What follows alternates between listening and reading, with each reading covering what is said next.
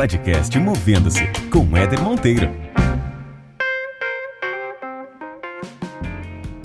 Muito bem, muito bem, senhoras e senhores. Está entrando no ar mais uma resenha do podcast Movendo-se. Se você não conhece ainda essa modalidade no podcast Movendo-se, trata-se de um bate-papo sem convidados, na verdade. É um ponto de vista meu sobre algum assunto que eu avalio ser interessante compartilhar com vocês e trago aqui para que a gente se conecte e depois debata fora desse ambiente de podcast sobre esse assunto. O assunto que eu trouxe hoje é um, é um, tema que eu acho super interessante, tenho percebido ao longo da minha trajetória também, já aconteceu comigo, naturalmente, que é o seguinte: muitos profissionais, executivos, até mesmo grandes empreendedores compartilham um pequeno segredo. No fundo, eles se sentem em alguns momentos completas fraudes como se as realizações que tiveram ao longo da carreira ou em determinados momentos fossem resultado de uma sorte, de alguma coisa, de um fator inesperado. Isso é um fenômeno psicológico conhecido como síndrome do impostor.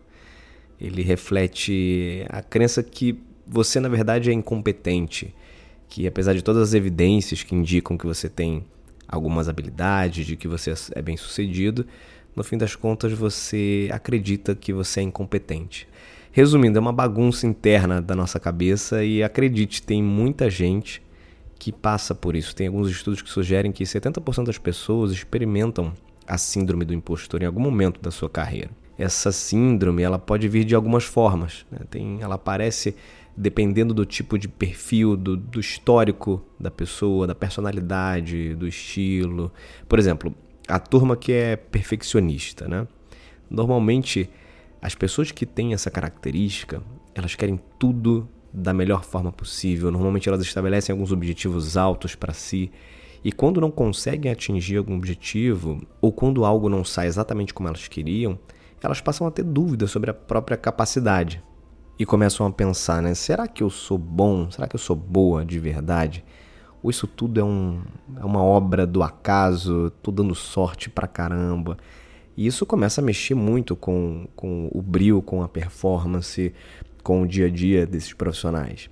Tem outro tipo de perfil também que acaba sendo muito uh, propício a ter essa síndrome do, do, impostor em algum momento da carreira, que é aquele perfil do super-homem ou da Mulher Maravilha. Né? São aquelas pessoas que, quando sentem-se inseguras com a própria capacidade, elas precisam mostrar para todo mundo que está à sua volta que elas se esforçam acima da média.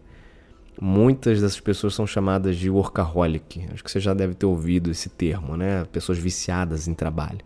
Então elas ficam até mais tarde no escritório, muito mais do que o resto das outras pessoas, mesmo depois de concluir algum trabalho necessário naquele dia, tudo para provar o seu valor. Agora, lógico que eu não estou falando aqui que todo workaholic tem esse tipo de comportamento de insegurança, se sente em algum momento impostor mas alguns que apresentam essa característica, sim, fazem isso porque se sentem inseguros e precisam mostrar para todo mundo que se esforçam muito, que trabalham muito, que entregam muito, porque do caso contrário podem ter a percepção de que as pessoas não valorizam a sua capacidade, não valorizam o seu trabalho. E ficam inclusive estressados quando não estão trabalhando.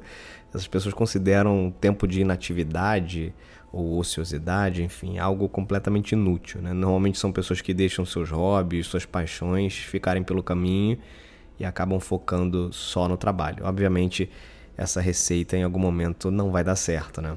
Outro tipo de perfil que talvez você se enquadre nele ou conheça alguém que se enquadra nele, a gente chama de solista. São as pessoas que sofrem pra caramba para pedir ajuda, porque para elas pedir ajuda para alguém no trabalho revela algum tipo de falsidade, né? Puxa, se eu estou pedindo ajuda, eu sou fraco nisso e as pessoas vão perceber que eu não tenho capacidade, que eu não tenho competência. Claro que não tem nenhum problema na pessoa ser independente, né? Conseguir e gostar de fazer muitas coisas sozinhas, mas não na medida em que você recuse assistência só para provar o seu valor.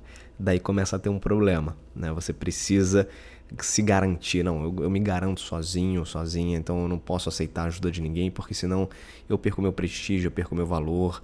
Enfim, as pessoas vão entender que eu não tenho tantas qualidades assim como eu acho que eu tenho. Isso é característica de uma síndrome de impostor. E tem aquele perfil do especialista, que se julga muitas vezes como alguém que a competência é medida com base no que e no quanto a pessoa sabe e pode fazer alguma coisa. Normalmente as pessoas que têm essa característica mais de especialista, eu não estou falando de especialista, é um cargo de especialista, tá? Eu estou fazendo uma alusão ao perfil profissional. Essas pessoas elas normalmente acreditam que nunca sabem o suficiente, apesar de serem rotuladas como referência especialistas em algum assunto. Isso começa a trazer até uma carga de pressão a mais, né? Como elas, quando elas começam a ganhar esse tipo de rótulo. E elas temem em algum momento ser expostas como inexperiente ou que algum tema surja para elas que elas não conheçam ou não dominem como um especialista deveria dominar. E tem gente, inclusive, que evita se candidatar a, a oferta de emprego, algumas vagas de, de trabalho divulgadas, se não preencher todos os requisitos. Então, não, eu não preencho todos os requisitos, então eu não vou me candidatar porque eu preciso é, estar 100% aderente aos requisitos dessa posição. Afinal, eu sou especialista, então eu preciso, o meu conhecimento precisa preencher todos os requisitos. Mas beleza, como é que a gente resolve isso tudo? Já que a grande maioria de nós, em algum momento, passa por essa sensação de impostor, como é que a gente minimiza isso? Acho que essa é a grande pergunta que fica, né? E na minha opinião, acho que uma das primeiras coisas que a gente tem que ter em mente é que a gente não vai saber de tudo sempre. E tá tudo bem.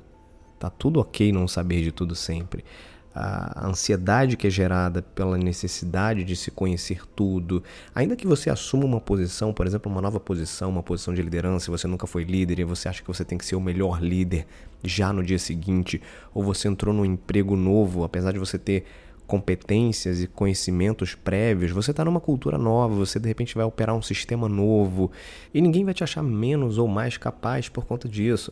E se você tem uma posição hoje de liderança, saiba que quando você receber um profissional novo na sua equipe, há grandes chances de que ele se sinta, logo na chegada dele, um baita de um impostor, porque é muito possível que ele, num ambiente novo, com políticas novas, processos novos, sinta, obviamente, uma insegurança. Então, você, como líder, precisa ficar atento a que tipo de abordagem você tem também com um profissional novo, por exemplo. Uma outra coisa que ajuda a minimizar isso é você ser mais tolerante com seus próprios erros, porque eles vão acontecer e são parte natural do processo. Errar é humano, já diz o ditado, né? Além disso, evita focar na avaliação externa, no julgamento externo. A gente já tem tanta autocobrança e autocrítica, né, que na medida em que a gente delega para outras pessoas a nossa avaliação, a percepção sobre nós, o nível de ansiedade, de tensão, de insegurança acaba aumentando muito. Então, tira um pouco essa, essa carga do ambiente externo que está te avaliando. Nem sempre ele está te avaliando e muitas vezes não está te avaliando. A gente se acha tanto que a gente muitas vezes pensa que está todo mundo nos olhando, nos avaliando, nos julgando e tendo algum tipo de medida sobre as nossas entregas ou sobre o nosso, nossas competências, nossas capacidades. E nunca tenha receio de pedir ajuda, de dizer que não sabe.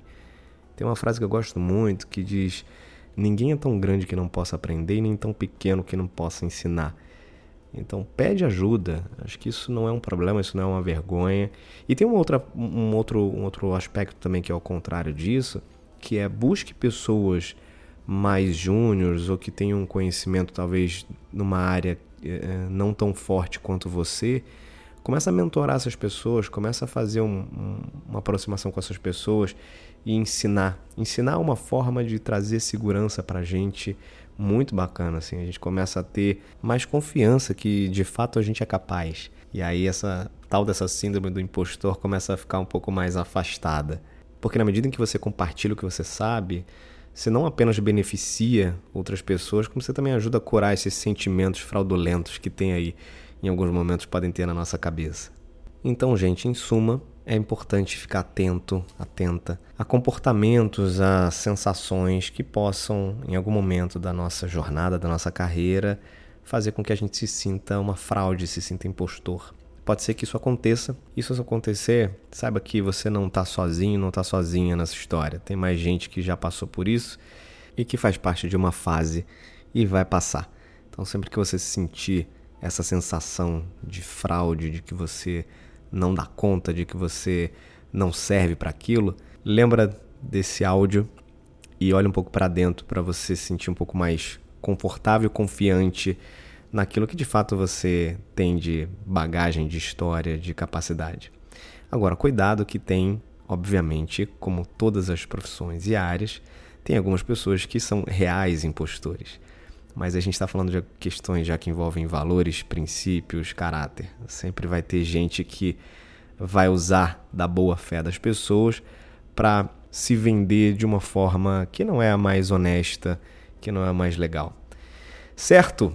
Bom, fico por aqui com essa resenha. Espero que tenha mexido um pouco com a tua cabeça, que sirva para você refletir. Não deixe de acompanhar o Instagram do podcast Movendo-se, arroba Movendo-se tudo junto, sem o hífen. Daqui a pouquinho, daqui a pouquinho tem um site saindo aí, tá muito legal, tá ficando muito bacana, vai ser muito bom poder compartilhar com você e lá a gente vai ter outras formas de interagir também, beleza? É isso, gente. Beijos e abraços. Até mais.